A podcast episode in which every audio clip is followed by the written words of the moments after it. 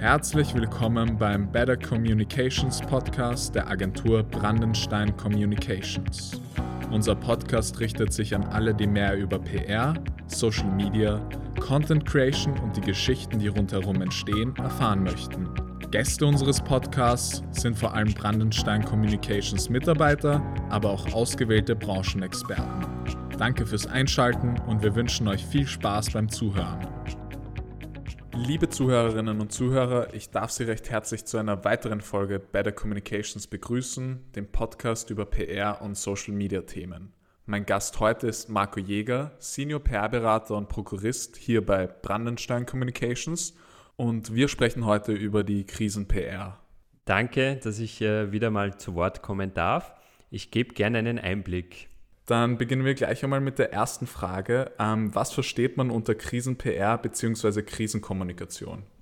Die sind, äh, diese beiden Begriffe sind eigentlich relativ ident. Grundsätzlich geht es darum, wie kann ich ein Unternehmen, eine Person möglichst gut durch eine Krise führen. Es gibt natürlich unterschiedliche Arten von Krisen.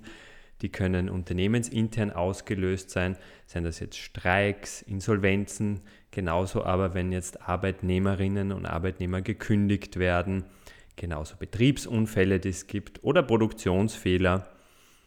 Es gibt auch externe Krisen, das könnte zum Beispiel sein, die kann man gar nicht beeinflussen, jetzt irgendwelche Naturkatastrophen, sei das ein Erdbeben oder genauso wenn zum Beispiel durch das Fehlverhalten eines anderen Unternehmens jetzt die äh, Awareness für die Branche besonders groß wird, dass man das dann auch genau auf ein Unternehmen hingeschaut wird.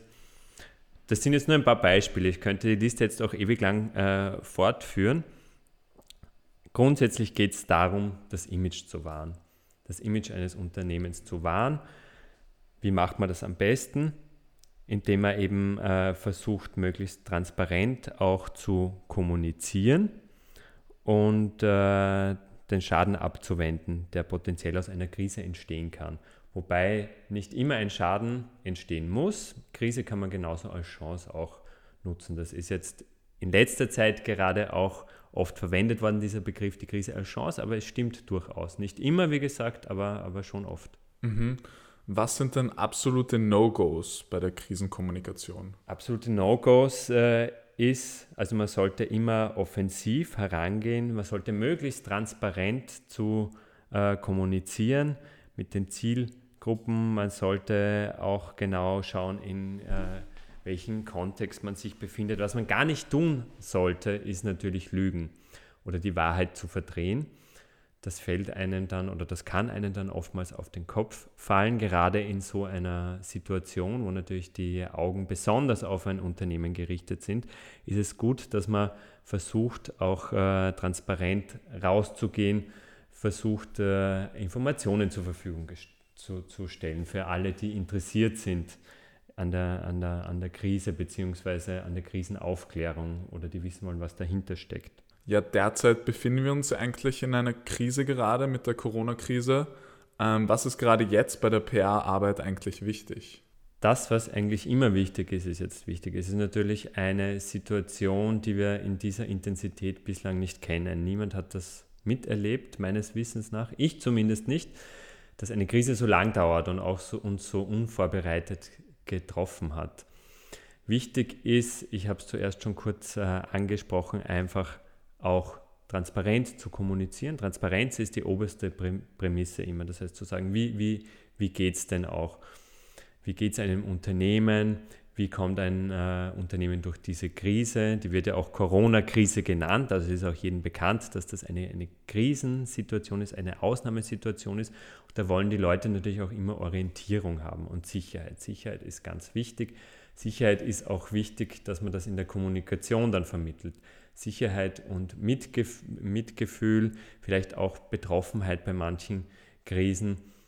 Wichtig ist einfach zu sagen, wie, wie geht es uns, wie gehen wir mit der Krise um, wie kommen wir am besten durch die Krise, welche Maßnahmen können wir hier ergreifen.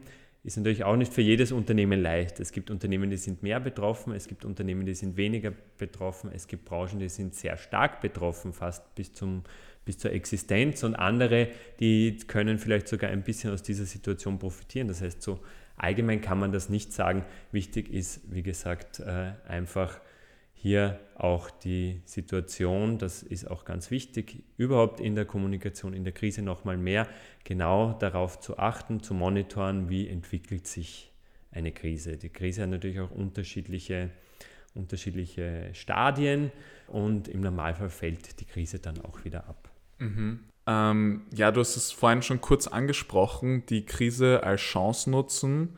Ja, ist es eigentlich möglich, dass Unternehmen sogar gestärkt aus einer Krise herauskommen und wenn ja, wie?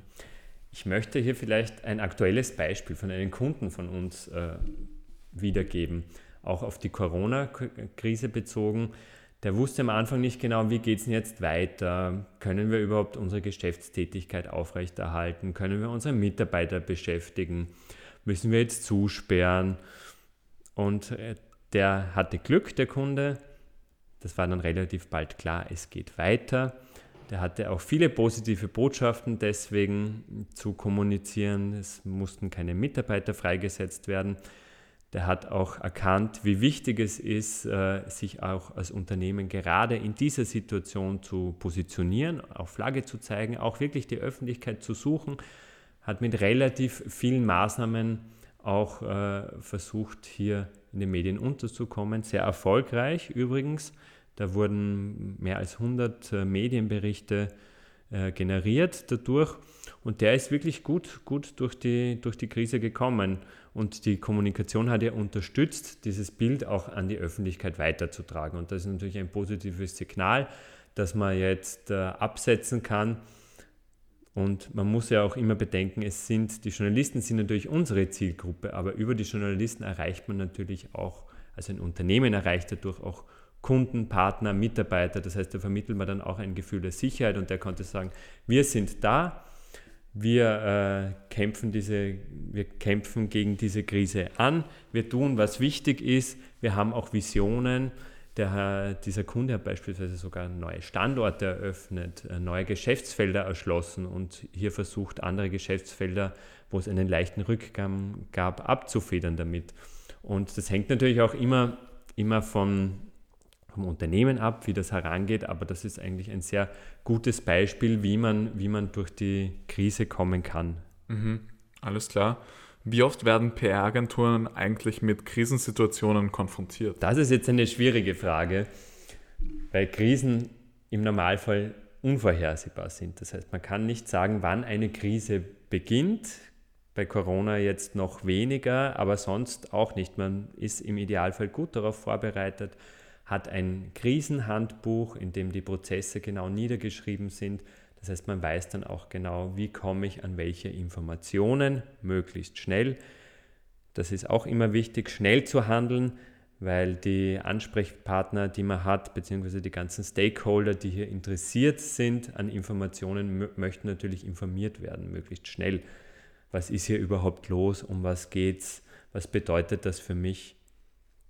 Und natürlich hat jedes Unternehmen sehr, sehr viele Anspruchsgruppen oder Zielgruppen in ihrem Umkreis, Mitarbeiter, Partner, Anrainer, wie auch immer. Das ist sehr breit. Deswegen geht es darum, dass man auch sehr gut vorbereitet ist auf, auf jede Krise und hier Szenarien hat, die eintreten könnten. Da sollte sich jedes Unternehmen damit befassen. Was könnte sein? Kann das sein ein Produktfehler bei uns, ein Betriebs- Unfall? Könnte das sein, dass ein Projekt jetzt nicht so läuft, wie wir uns das vorstellen? Wie re reagieren wir dann darauf möglichst schnell?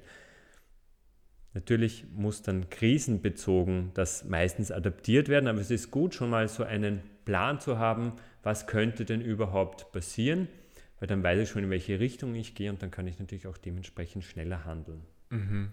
Alles klar. Ähm, hast du noch vielleicht irgendwelche äh, persönlichen Erlebnisse oder Anekdoten rund um die Krisenkommunikation, die du mit uns teilen kannst? Das ist natürlich jetzt schwierig, weil die meisten Kunden ihre Krisen auch nicht in die Öffentlichkeit getragen haben wollen. Ich kann aber gerne zurückgreifen, vielleicht schon vor ein paar Jahren. Ich habe ja schon einige Kunden auch beraten in diesem Bereich. Ich will das Beispiel nennen eines äh, ja, aus dem Agrarbereich, eines Kunden aus dem Agrarbereich, der war in der Tierproduktion tätig. Das ist ja grundsätzlich schon ein Thema, das äh, sehr unterschiedlich wahrgenommen wird äh, von, von, von unterschiedlichen Stakeholdern.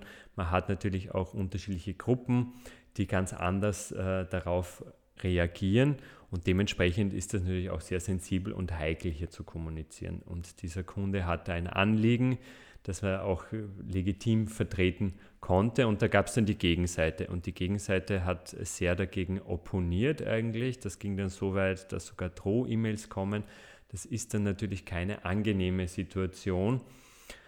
Man muss dann oft einmal natürlich die eigene Sichtweise darlegen, versuchen zu kalmieren, das ist auch immer wichtig. Und irgendwann geht jede Krise vorbei. Ist auch wichtig, das im Hinterkopf zu haben.